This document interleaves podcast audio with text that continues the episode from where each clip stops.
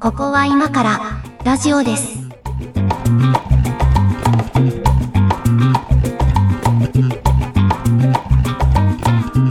ここは今からラジオです。お相手は上書きです。猫屋敷です。今日もよろしくお願いします。はい、お願いします。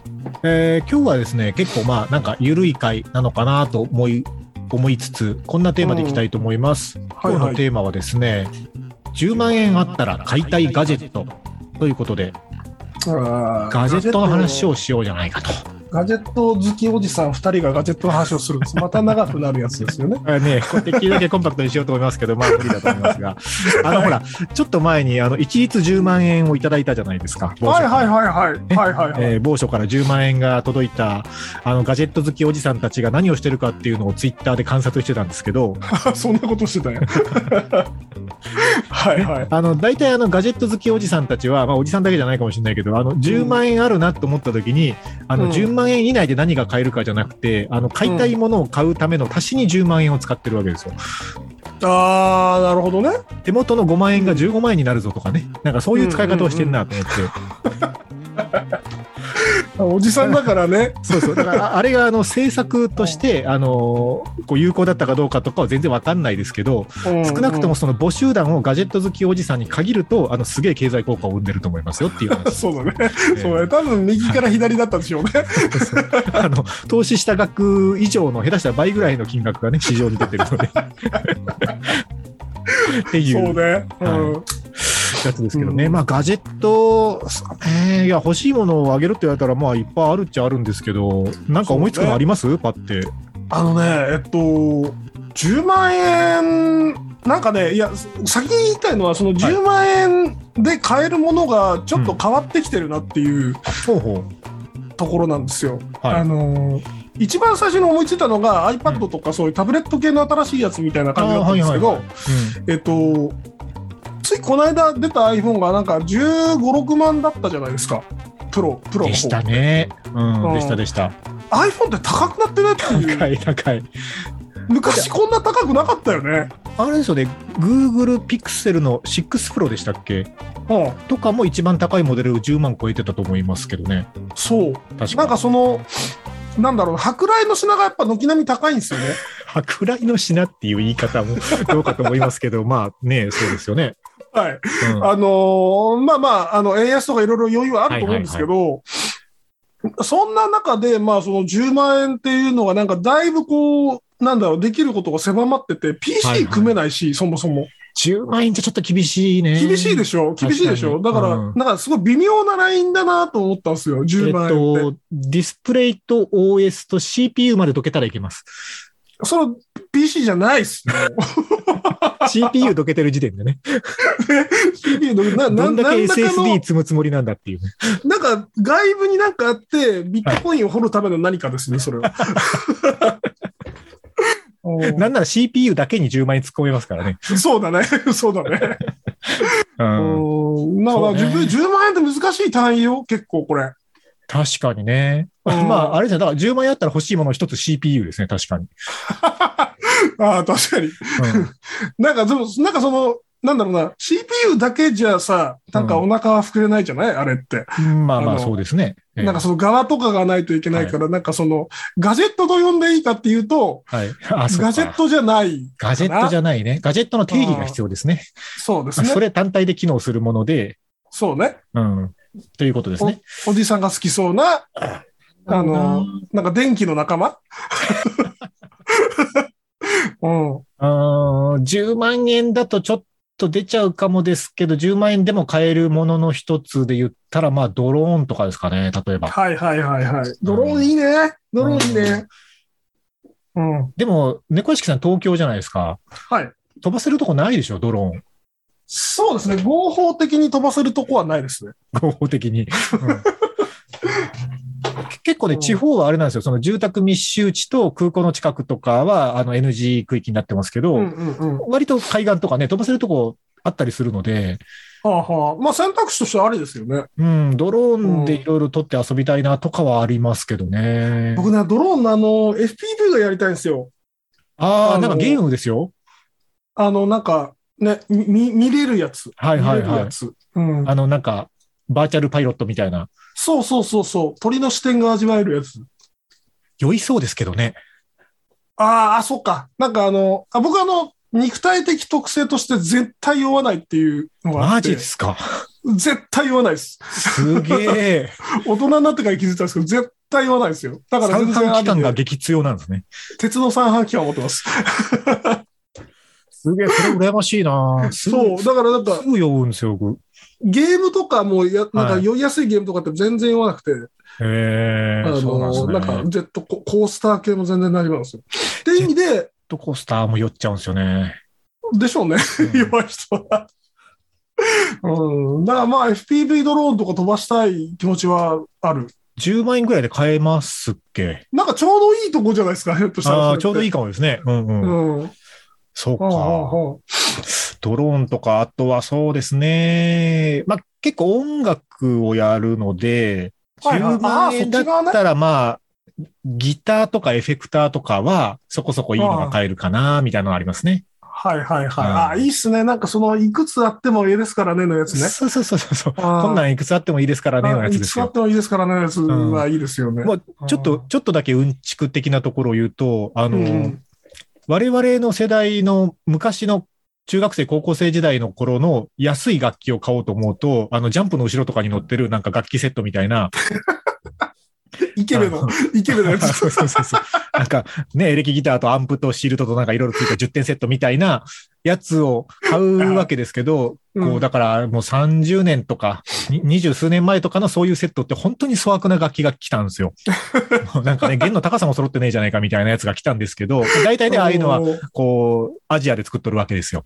はいはいはい。でもね、その最近、もうだからこれ、中国とかが多分技術力をぐん。ぐん上げてるせいだと思うんですけど、その、うんうん。アジアで作ってる楽器のクオリティがね、めっちゃ上がってるわけですよ。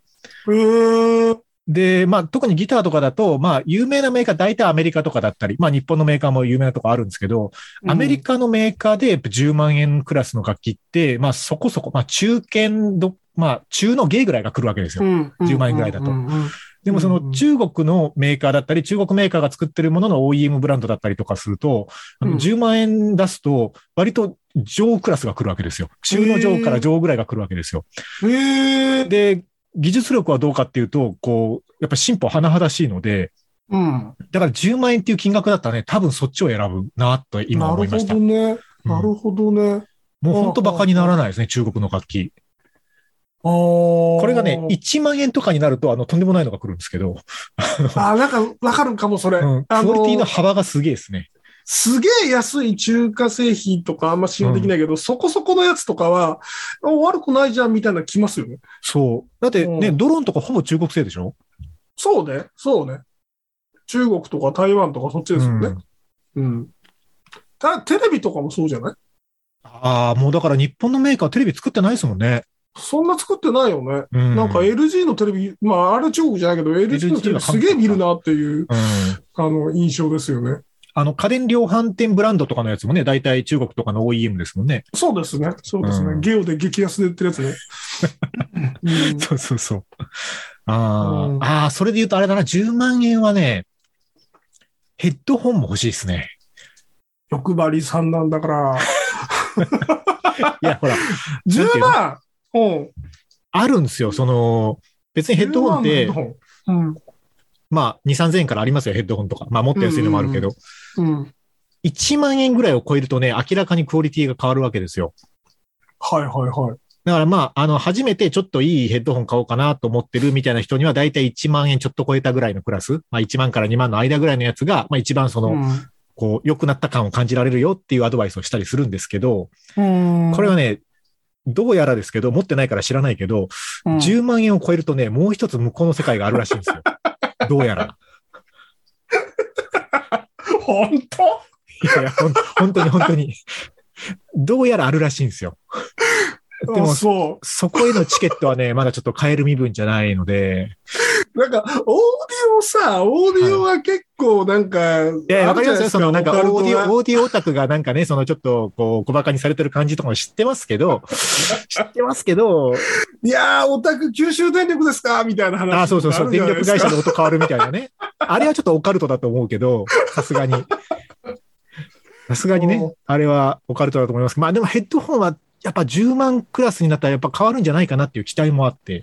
まあ、アナログのその機器は、確かにお金とか、そのなんか、ハードウェアで品質が変わるっていうのは、うん。全然納得できる話なので、まあ、あるのかなと思いつつ、なんか耳がついていかないのではっていう。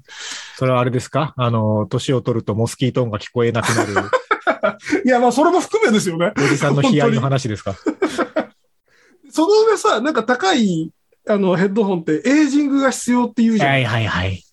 なんか、そのエイジング、エイジングができたかできないか俺の耳でわかるんだろうかっていう。いやいや、こんなのはいいんですよ、プラシーボで。プラシーボでいいんですよ。あーねうんまあね、心のものですからね。こんなに高級な店で食ってる肉がうまいわ、うま、うまくないわけがないと思って食うからうまいでいいんですよ。なるほど、なるほど。であれば、10万の壁は存在しますよね。ああ、でしょ心理的にその、10万を超えるっていう壁があるんであれば、うん、あるでしょうね。う。まあ、給付金でもない限り買わないですもんね、10万のヘッド。そうね、そうね、そうね。自分の金出して買いたくないですね、あんまね。うん。猫屋敷さんなんかないですか？これ、これは10万だったら買いたいっていう。僕ね、あのね、思いついたものはことごとく、その、なんか、2、3万か、2、3万か30万超えかのどっちかだったんですよ。えーっと、じゃあ2、3万コースいき2、ますか3万、2、まず3万コースは、えっ、と、いろいろありますよ。あの、えっ、と、キーボード、無線キーボード、ああ、キーボードね。はいはい。うん。キーボードなどのその入力関係の機器が大体そのくらい、いいやつはそのくらいするんですよね。あれですか、メカニカルキーボードってやつですか？えっと、メカニカルはね、主義じゃなくて、あそうなんだあれ、なんかね、あいろいろ、あれもなんか宗教的なあれがありなますよなんか宗派がありますすよね。あるのよ。俺なんかあの、スコスコ系が好きで、えっと、いわゆるトープレの、あ、トえっとープレね？はい、あの、はい音があまりしないやつはいはいはい。が好きで、あの、メカニカルはテンション上がるんですけど、テンション上がりすぎるんですよね。あの、なんかあの、なんだろう、えっ、と、戦いの前にドラムを鳴らすじゃないですか。あの感じで、自分の打鍵音でテンションが上がっていくっていう。いいじゃないですか、打鍵音でテンション上がるの。だと、そう、冷静にこう返さないといけないビジネス文章でテンション上がって怒り出したりするからダメなんです。っていう意味で、まあ、ああの、ーメカニカルじゃないんですけど、ねうんうん、キーボードのいいやつはやっぱそのくらいするし、なんかね、うあの、なんだろう、プログラマブルキーボードっていうのがあるんですよ。ああ、なんか聞いたことある。なあんかキーを自分の好きな割り当てができるみたいなやつでしょ？そうそう。で、かつ、まあ、そのキーの前面がディスプレイになってて、はいはいはい。なんかその、今何の機能だみたいなのが出てるっていうのがおしゃれだから欲しいなって。かっこいいですね、それは。やっぱ、ね、なんかあれですよね、うんこう手、手に触れる時間が長いものにお金使えって言いますもんね。そうなんです、そうです。あの、なんか、ストレスが一番蓄積する部分なんで、うん。なんかそういうのは欲しいかなと思ったけど、今喋りながら思いついた多分10万くらいのやつ。あれだ、えっと、高級コンデジ。コンデジ高級コンパクトデジタルカメラがだいたいハイエンドですで、ね。そのくらいじゃないかな。一眼レフじゃなくて高級コンデジがいいんですね。そう。あの、一眼レフはどうせ出さないんで、出さなくなるのが分かってるんで、でもあれですよ、あの、うちミラーレスですけど、ミラーレスの一眼とかってボディサイズ高級コンデジとそんなに変わんないっすよ。あ、見られそうね。なんかね、ああれなんですよ。昔使ってたんですけど、なんかね、はいあの、レンズを交換するのがはい。しんどいんです。あーね。まあ、そのわか。はい。あの、い、いろ、ただめんどくさいのもあるけど、なんかその、うんほこりが入ったらどうしようとか、レンズのメンテがとか言い出すと、なんか、やらずる、やらずに折れないたちなので、なんかそこを排除したい。ああ、なるほどね。そのモチベーションはわかりますけど、えっと、どっちかというとそういうことをもう本当こういうところに手間がかかんだよねとか言いながらやりたい方なので。いる、いる、そういう人いっぱいいる。うんうんあの、まあ、うちはミラーレスなんですけど、まあでもわかります。高級コンテンツちょっと面白いの最近いろいろ出てますよね。だし、なんかね、気づいた、気づいたんですよ。なんかその、なんだろうな、自分が撮り、撮る絵ってこういう感じよねっていうのが大体2、3年、その一眼とか持ってると分かってきて、うんうんえっと、結局僕スナップシューターしかいらないんだなっていう、その、なんだろうな、うん。自分の視視か視野、視野で映るものしか撮ってねえなっていうことに気づはいいて、はいはい。じゃあもうあの、カバンの中からスッと取り出して、もう3秒後にシャッター切れるみたいなやつの方がいいやっていう話ですね。っていう単単焦点とかの方が、はいはいあの、はい。絵作りが丁寧でいいんじゃない？っていう。あれ結構面白いなと思ってるんですよ。あの、ソニーが Vlog 専用カメラみたいなの出したじゃないですか。ああ、出しましたね。はい、あれ、ミラーレスのアルファシリーズとボディ機構ほとんど一緒なんですけど、そのはいはいレンズ交換とかそういうところだけを省いてるんですよ。うんうんうんだからセンサーは基本的にミラーレスのものを使ってるはずなので、うん。うん。絵も綺麗だし、で、確か、8万、9万ぐらいだったと思うんですよね。そんくらいでしたね。いいとこ狙って出してきたなと思いましたよね。ね、ほんとね、なんか今から YouTube やろうみたいな気持ちにさせる何かでしょ、あれ。う。でジンバルセットみたいなね、パッケージもあったりとかね。そうそうそうそうそう、うんあれはずるいっすよね。いいとこ狙ってきましたよね。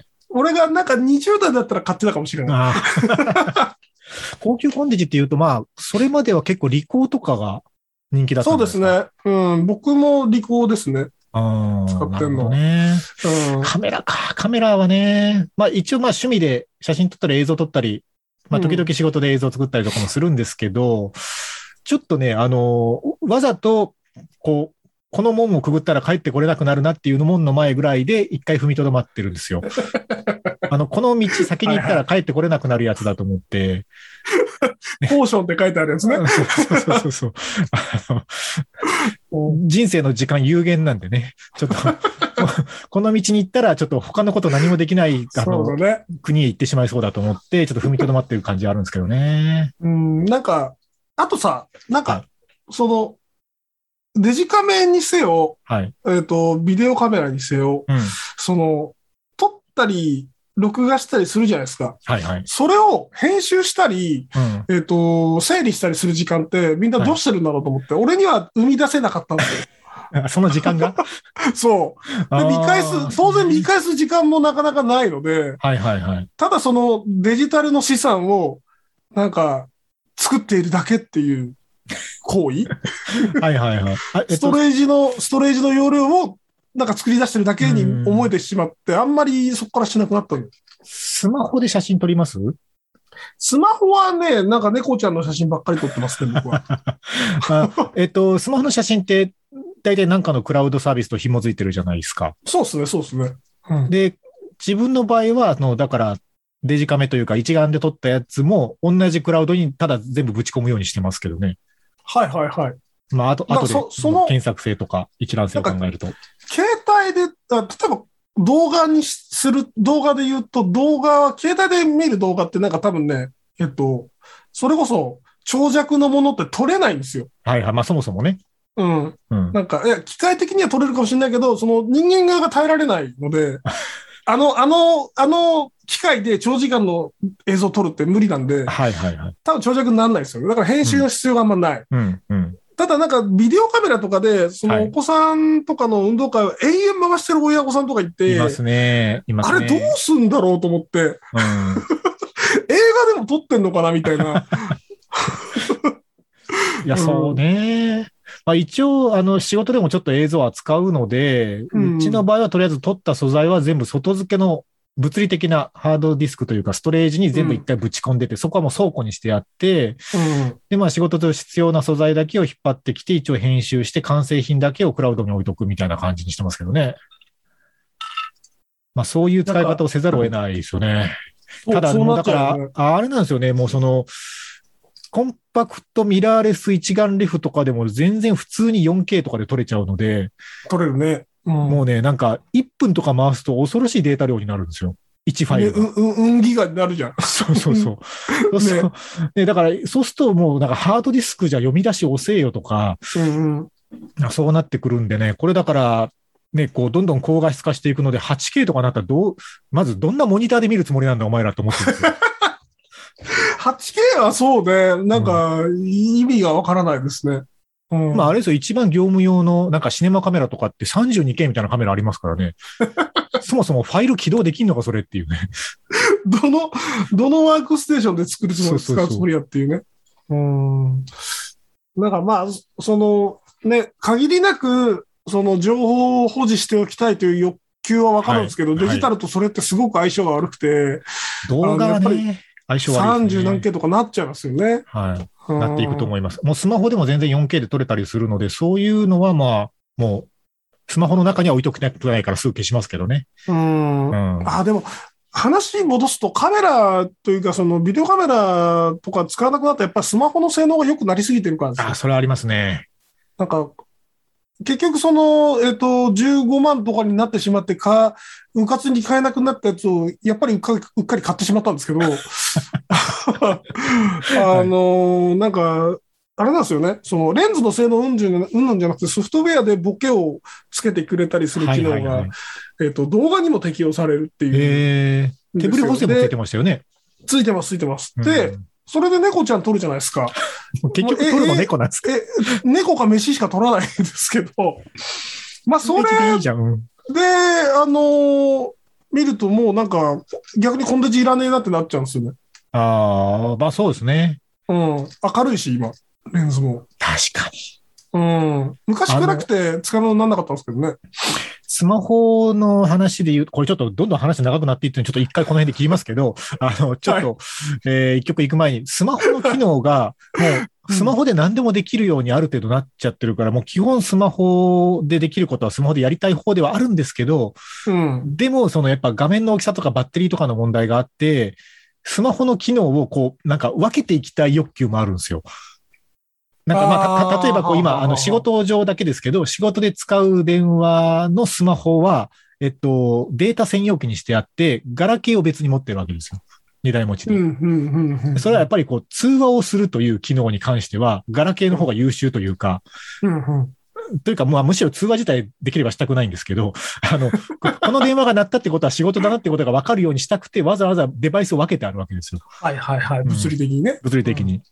まあ、その方がその通話したことによってバッテリーを消費しなくてもいいし、うん。うん、電話帳もそれだけに入れとけばいいので、うん、うん。っていうふうにね、なんか、こう、だカメラとかも結構それで、スマホで済ませられるものもだいぶあるけど、そのカメラっていう機能がスマホについてることで、あの、カメラ、もうスマホイコールカメラみたいになってる人もいるなっていうのはなってる、なってる、なってる。うんっていうかもう、あの、作ってる側もそうして まあそうですね。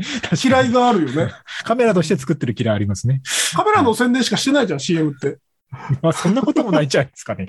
ゲームとかも全然してるでしょいこんなに綺麗みたいなことばっかり言ってる気がするんだよね。や、でも、あれですよ。あの、やっぱ専用機ってすげえっすよ。まあ、そういう時はね、でもね、うんそれは確かに、あの、とろ、とろけ具合とか全然違うんですよね。ゲーゲーム機にしろ、カメラにしろ、うん。そうってね。いう話をちょっと一回後半への振りをした上で、一曲いきたいと思いますが、10万円はどこへ？10万円の話どこ行ったんだ えー、一曲お願いします。はい。えっ、と、じゃあ、ロブゾンビでスカムオブジアース。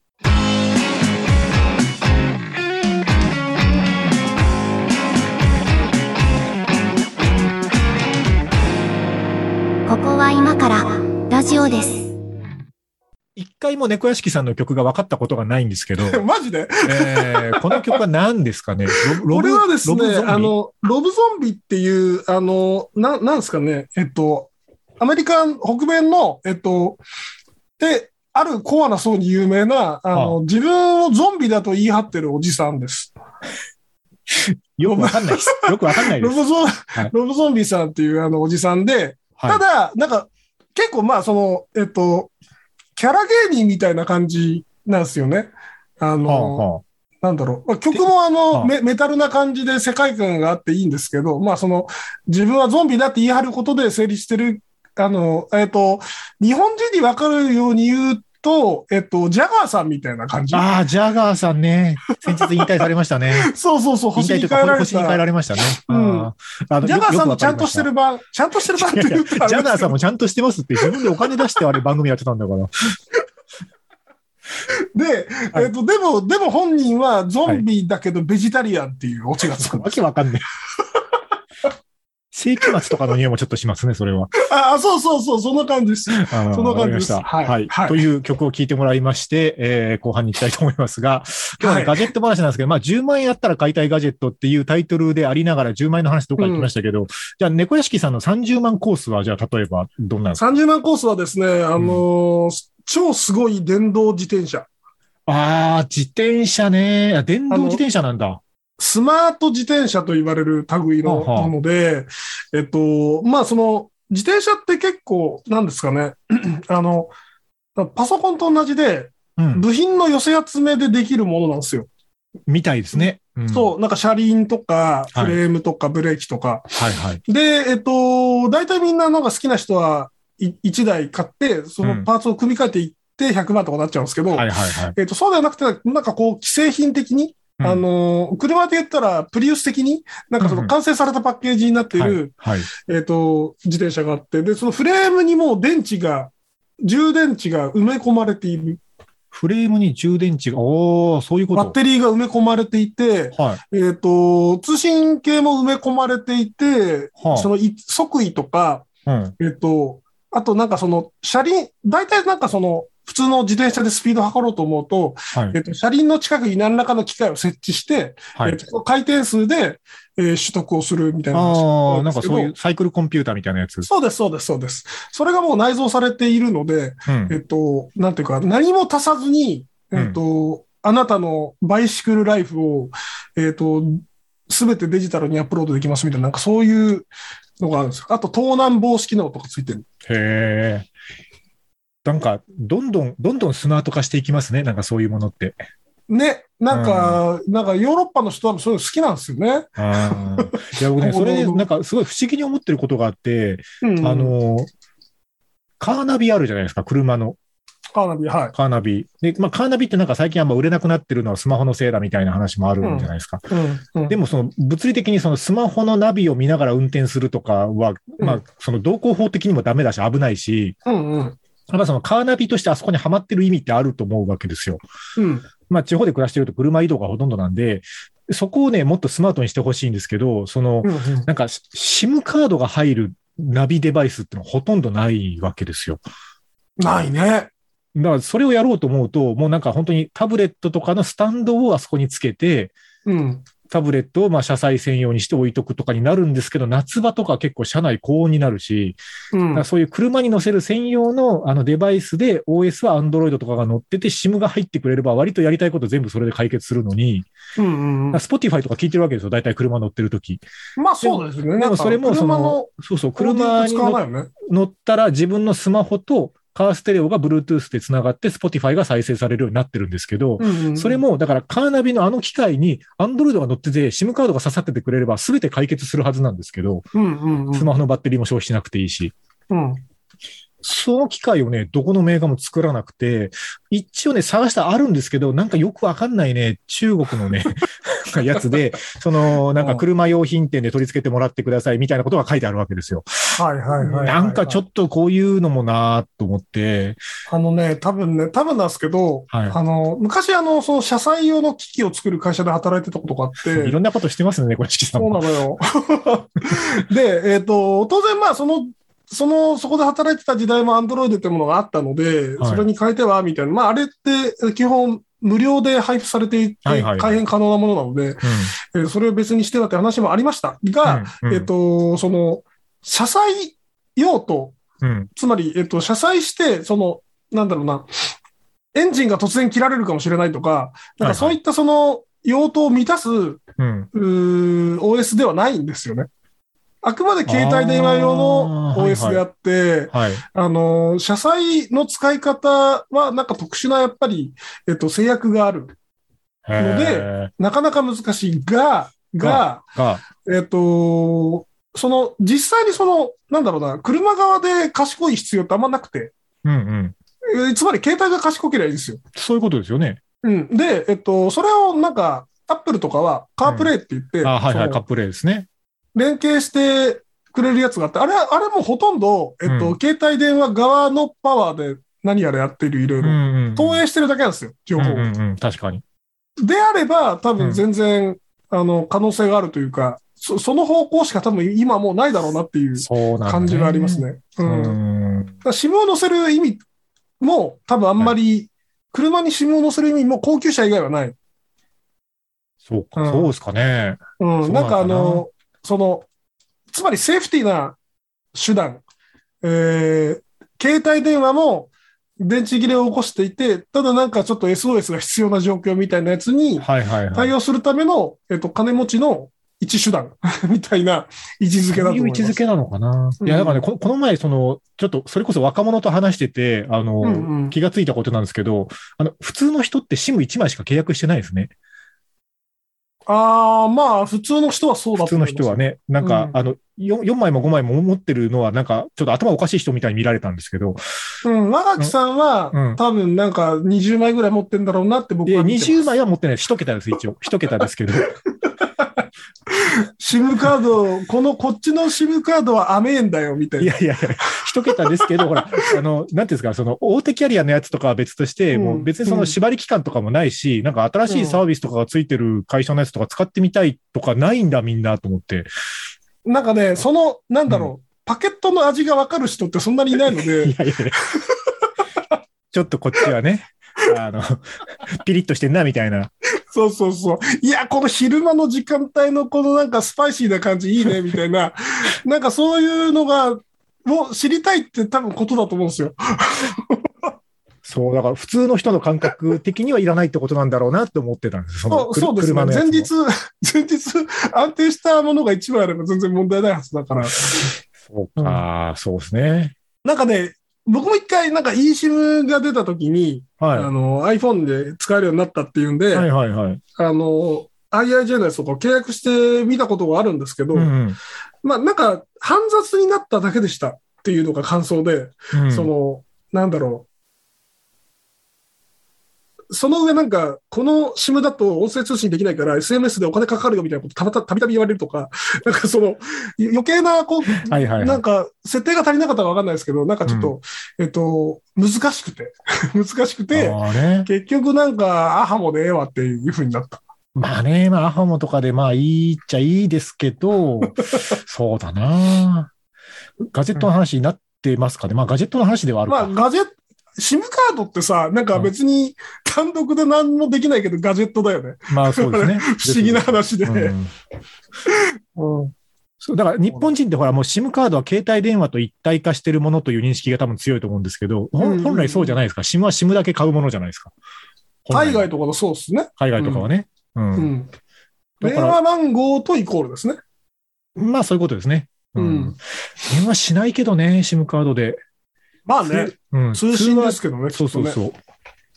そう。うんえーっと、10万円あったら買いたいガジェット話からはだいぶ離れた感じがしますけど、30万円だと自転車か。なるほど、そうですね。自転車とか、あ30万円の、あのね、モビリティに僕はすごい興味があるので、はいはいはい。あのー昔あの、あ、別のなんか回で話しようと思ってたんですけど、このクラウドファンディングで、はい。えっ、と、なんだろう、今、今ほどその、なんか電動キックボードが流行ってない、はいはいはい。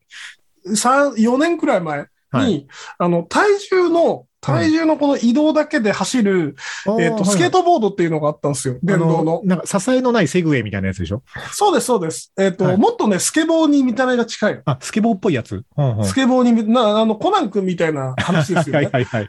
で、それがなんかその坂道をこう、逆にスーッと上がっていけるっていうへえ、すげえ。レベルで出力があるやつに6万円ぐらい課金したんですけど、おおすげえ。うん。ドイツの会社がそのままとんずらして、あの、何も得られなかった。なんか T シャツだけもらいました。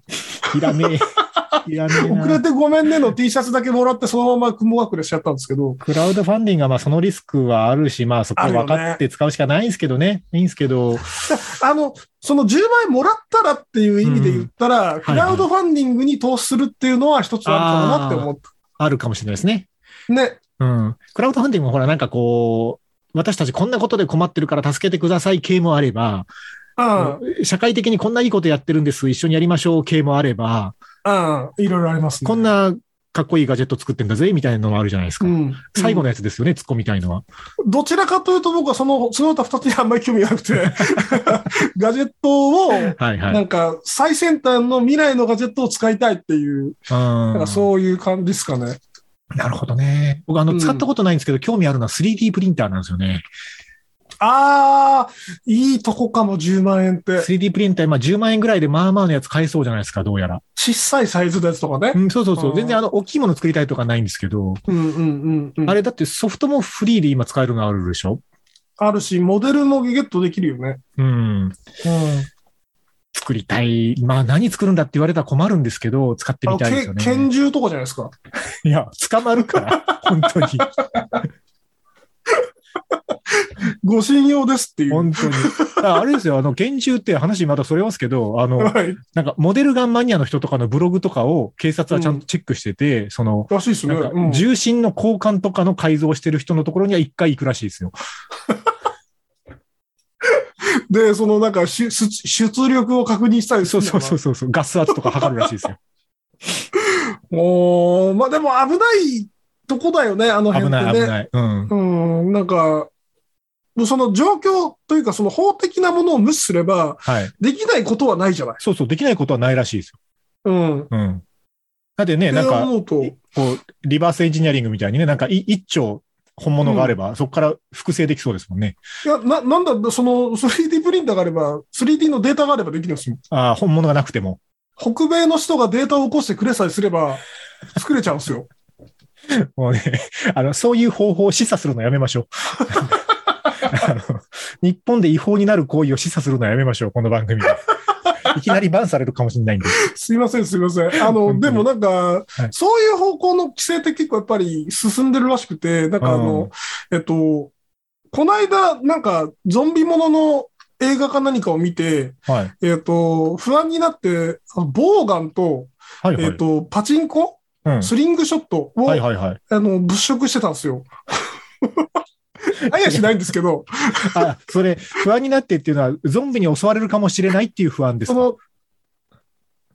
そうそうそうそう、あの、アポカリプスが来てしまって、そういうサバイブしないといけない世の中になったら、どうしようかな、みたいな気持ちで、あの、調べてたんですけど、だなんかね、軒並みで、あの、なんだろう、その、ボウガンにしたって、スリングショットにしたって、あの、なんか、魚釣り用って書いてあるんですよ。はいはいはい。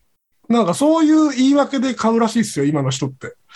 だって基本的にはクロスボウとか所持禁止じゃなかったですっけ？クロスボウがこの間禁止になったんですよ。禁止になったんでしたっけ？うん。で、スリングショットがどうだったかわかんない。けど、はいはいあれも相当危ないと思う。危ないですよね。危ない危ない。だって弾なんてパチンコにいくらでも転がってんだから。あの、いや、日本はだからその銃刀法というかその武器に関する、あの、法律が厳しすぎるんですよね、一個はね。まあね。ううん。ん。あの、確かに。もう余談ですけど、東京オリンピックの時に、あの、うんうん。ライフル射撃競技の海外チームにすげえ不評だったらしいですよ。その、ああ、制限がきついから、うん、日本の銃刀法に従わないといけないから、もうその、あれ、運んだりするときに持つのも本人以外ダメなんですって、その許可された以外。だから、コーチとかが代わりに持ってあげるとかもできないし、だからそれはなんかその、東京オリンピックの会場内だけは、なんか特例法とか作ってどうにかしてあげなよと思ったりもしたんですけど、うんうんうんうんうん。日本はそこはね、すげえ厳鍵しい。付きのロッカーに入れないといけないとかね。そうそうそう、ですよ。うん。もうね、150年前までは日本刀を下げて歩いてた奴らが何を言ってるんだと思うんですよ何を言ってるんだって話ですよね。うん と思うんでで、けど、ね。あれ、あの、段ボールのベッドはい。の宿舎に、その鍵付きのロッカーがあったのかしらね。あったんじゃないですか、ライフル射撃チームは。ロッカーも段ボールだったりするのかな？ロッカー段ボールだと意味ないでしょ、それ。カッターナイフで開くでしょ、それ。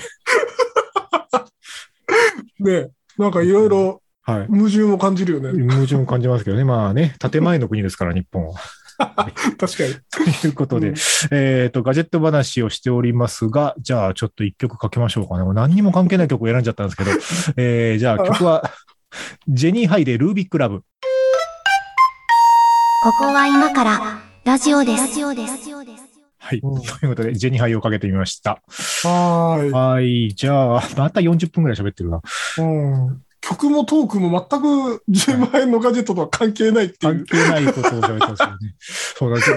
が、ガチで10万円で1個だけ買うんだったら何っていう話最後にします？最後にね、そうだな、うん、そうだな、10万円な、10万円な、今だったら、えっと、あれですね。DJ コントローラーですね。DJ コントローラ DJ コントローラーといって、ー。はい。DJ ってターンテーブル2つとはいミキサーで、その、わしゃわしゃやるじゃないですか。やってますね。はい。で、えっと、PCDJ っていうジャンルがあって、あ、ありますね。えっとはいはい。パソコンの、まあ、ソフトウェアにうん。あるその仮想、仮想ターンテーブルとミキサーでうん。なんとかするっていう話なんですけど、で、それの、その、外側のデバイス、それにつないで使うデバイスが、うんなんかその、えっと、なんだろうな、4チャンネルに対応してたり何したりで、結構値段がいろいろ違うんですよ。ほうほうほで、ハイアマチュア向けのやつが、だいたい10万円切るくらい。う。へえ。です。ハイ、ハイアマチュア向けのやつが。ハイアマチュアですか？そが、れ、あの、こう、初心者向けのやつとハイアマチュア向けでえっとね何が違うんですか、えっとね、えっと、まあ、便利な機能がいろいろ足されてるってのもあるんですけど、はい。えっと、おっき一番大きいのはチャンネルの数が4チャンあるっていう。ああ、つまり4ちゃんある。はい。4チャンあるんです。えっと、だからつまりターンテーブルが4つある。ああ、そういうことか。はいはいはい。うんえだから、4つの音源からクロスできるってことですね。そうです、そうです。まあ、うんうん L と R ではあるんですけど、うんうんえっと、なんか左に2つターンテーブルあって、うんえっと、その2つを混ぜながらでもいいし、えっと、なんだろう、両方、両方からいっぺんに出してるときにもう1枚選びたいみたいな時とかうーん。使える。なるほど。うん。そういうのがいいなって思いました。猫屋敷さん DJ やるんですね。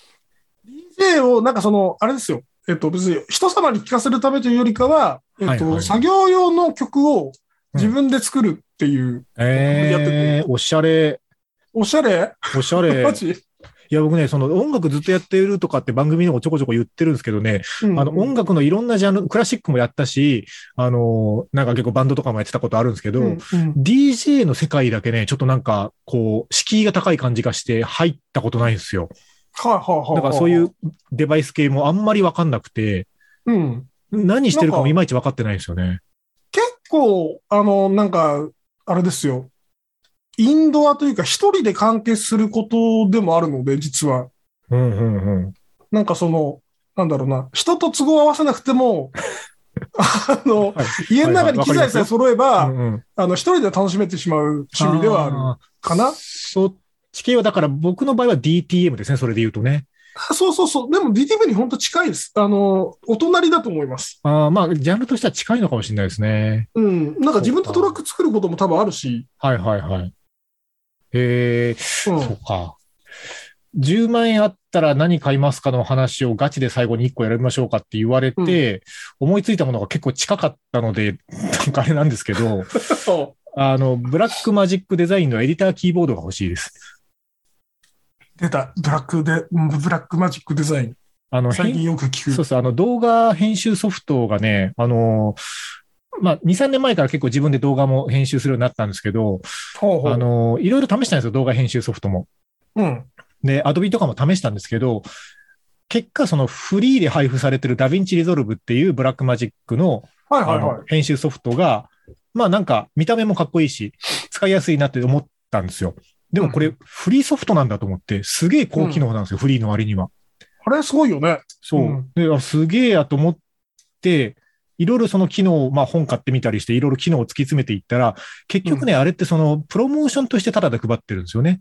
はいはいはい。ブラックマジックデザインのハードウェアデバイスを追加するとこんなに便利になるよとか、あの、こんなに。にかっこいい機能が追加できるよみたいなことを体験してもらうために、大半の機能が、機能が無料で使える無料版を配ってるんですね。うんうんうんうん。アップルのやり口ですね。あ、そうそうそうそう。もう完全にその戦略にはまってて、はい。そう、あの、エディターキーボードっていう、こう、なんかね、あの、くるくる回す、あの、ボボタンとかがついてたり、た例えばですけど、その、うん。長い動画編集するときに、えっと、素材は40分ありますと。で、40分ある素材のなんか25分ぐらいのところに確かあの魚釣りで魚が釣れたの瞬間があるから、そのカットに戻ってそこだけ切り出したいみたいなときに、はいはい。あの、スクロールでくるくる戻すか、あの、カーソルをマウスで掴んで、あの、マウスでピーッと引っ張って戻すか、なんか時間を指定してこのあたりかなって言ってあーカチッてクリックして戻すかっていう作業になるんですけど、なかなかピンポイントでいかないわけですよ。うん。でもそれもその、うんうんうん専用のキーボードを使うと、あの、くるくる回す、このホイールみたいなやつをぐるぐるぐるって回すと、そこにくるくるくるって戻ってくれるし、はないんかね、はいはい。もう、す極めて快適になるわけですよ。はあはあはあはあはあ。ああ。これを買わせるためだったのねっていうのがね。その一連のまあ動画編集に必要な、そのノブとか、はい。ボタンとかスイッチとかがはいセットになってるやつね。そうです、そうです、そうです。のはいはいはいはい。専用のキーボードがあるんですけど、確かにあのね、えっと、まあ今言ってたノブは、やっぱりいるよね。いりますよいるよね。いりますよ僕ね。ね、あの、ノブだけ、ノブだけ持ってるんですよ。え、ノブだけ持ってんだ。あの別にブラックマジックとかじゃないですけど、あはいあのー昔あのなんかボリューム調整用のノブみたいな USB ガジェットがあって、はいはいはい。それあの別にいろんなアプリのショートカットを登録できるので、はいはい、あ例えばね。はいはいはい。あのーファイナルカットとかでも、はいこのコマ送りとかに使えるんですよね。ああ、なるほど。押しながら回すとすごい早く、まえっとうんうん飛ばせるみたいな。だからその動画編集やってた時はやっぱそれがないと話にならなかったので、話にならないですよね。本当にうん作業時間が全然違うので。あとウェブのブラウジングも全然はかどるよね。あれ だからそういう専用デバイスをね、別のことにも転用できるとかって言い出すのがガジェットおじさんのね、なんかこう修正ですよね、これ。あじゃあ本当ね僕ねあのあれなんですよ僕あのすごい個人の事情であれなんですけどペンタブしか使えないんですよはあはあのマウス使えないんですよあ。あマウスじゃないんですね。検証になっちゃって。マウスが使えなくてペンタブで仕事をいつもしてるんですけどあ、はいはい、はいえっと、そうするとページのスクロールってめんどくさいんですよ確かにね。うん。なんかつまむのも嫌じゃん右側のなんかそのあれ、はいはいはい。でその動画のくるくるを 動画のくるくるでスそうそうすげえ助かってるね。あ、それで言うと、うちもあれですよ。あの、自分も会社のもうどうでもいいパソコンはマウスつながってますけど、自宅の作業環境はトラックボールです。はあ、はあはあ、いやトラックもいいよねうん。うんトラックボールもね、いろいろ試したんですけどね、結果エレコムが一番良かったですね。ああそれありがちありがち 日本のメーカーようできてるなってね。エレコムさんはいい仕事してますよ。いい仕事してますね。ええええ。ーだからこう結構これ、これ5 6000円ぐらい、5000円か6000円ぐらいだったんです。結構満足度高いというか、やっぱ毎日え触るものなので、あうん。うん。そう、だから10万円なくても満足できるものはある 話なんです、ね。ガジェットおじさんは、まあ多分、いろんな価格帯で満足してるので、これなんか誰かが聞いて面白い話になったのかとか全くわかんないですけど、本当だね。えー 毎回思ってますけど、ちょっ毎と今回はやばいっすね。まあ一応呼びかけてみましょうかね。あの、リスナーの皆さんが10万円あったら買いたいガジェットをぜひ送ってくださいというあことで。なんか知りたいです。教えてくだ知りたさい。いです。あの、全然多分ジャンルが違うものが出てきた方がね、面白いなと思そうだよね。うん。はい。あ、これ、ちょっとまた別の回でやりましょうか。あの、調理器具系もね、ちょっとお金かけたいものがあるので。そうね。そうそう。あの、そねそうういえば猫屋敷さん料理するんだったと思って、そうそあの、別の回でやりましょう。う。やりましょう。はい。ということで、10万円あったら買いたいガジェット回でした。ありがとうございました。はい、ありがとうございました。